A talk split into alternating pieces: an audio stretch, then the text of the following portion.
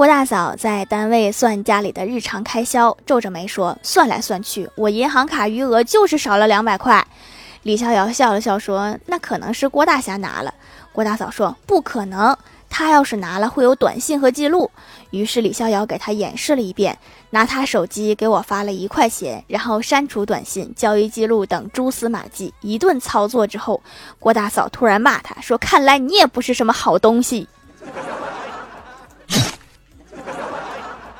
知道的太多也不是什么好事儿。